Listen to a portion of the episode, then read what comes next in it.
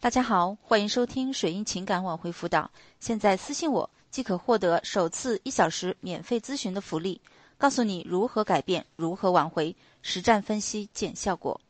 今天来分享一下，针对性的挽回才会有效果。那么首先呢，挽回爱情必须要摆正态度啊。那么挽回时一定要摆正。正确的态度，千万不能够去纠缠对方，因为对方在跟你决定分手的时候，已经完全对你产生了否定心理。所以这个时候你要摆正自己的身份，你们现在也不是情侣，你不能够以情侣的身份去跟他进行任何的沟通交流，这样只会让对方对你更加的反感。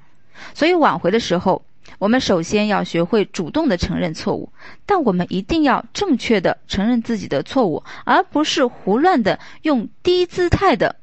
这样的一个态度去向对方道歉认错。如果真的是你在某一方面做的不足，让我们勇敢的去承认，而不是请求对方原谅你，这样你们之间才能够降低矛盾点，才能够平淡和。这个平和的去交流，当然我们一定要有足够的信心，不要认为自己是被抛弃的一方而自怨自艾。与其纠缠，或者是说啊纠结自卑，不如提升自己的吸引力，多和别人进行沟通交流，这样你才能够挽回成功。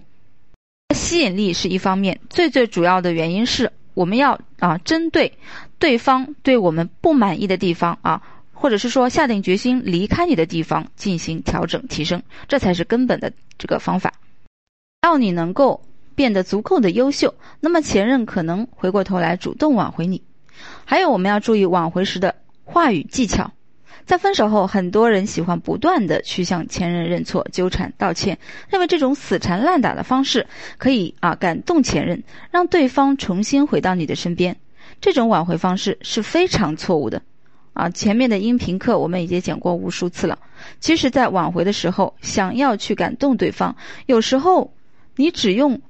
啊简单的表达自己的内心想法才是最实用的，而不是通过一些过激的行为去激怒对方。可能你只是给啊对方更大的压力，让他更快的离开你。那么，怀爱情时，我们应该用哪些话语去感动前任呢？如果你们是因为普通的争吵而分手的，挽回时你可以说：每次走在那条街上，都会不自觉地走到那间餐厅，想起你帮我擦着嘴，我喂你吃蛋糕的情景。我想，如果当时不是因为我做错了，我们其实还能这样。我希望改变之后的我还能在这里喂你吃蛋糕，因为你们只是因为普通的争吵而导致的分手，可能对方还对你有所留恋。所以，我们可以用一些难忘的回忆和前任情绪产生共振，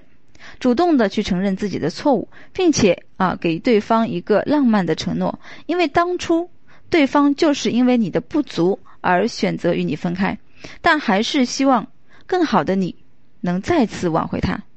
是更复杂的这个分手情况啊，不能简单的就一句话啊，或者是说一个方一个方法一个方面就去挽回。先呢是要做一些很多的这个计划、梳理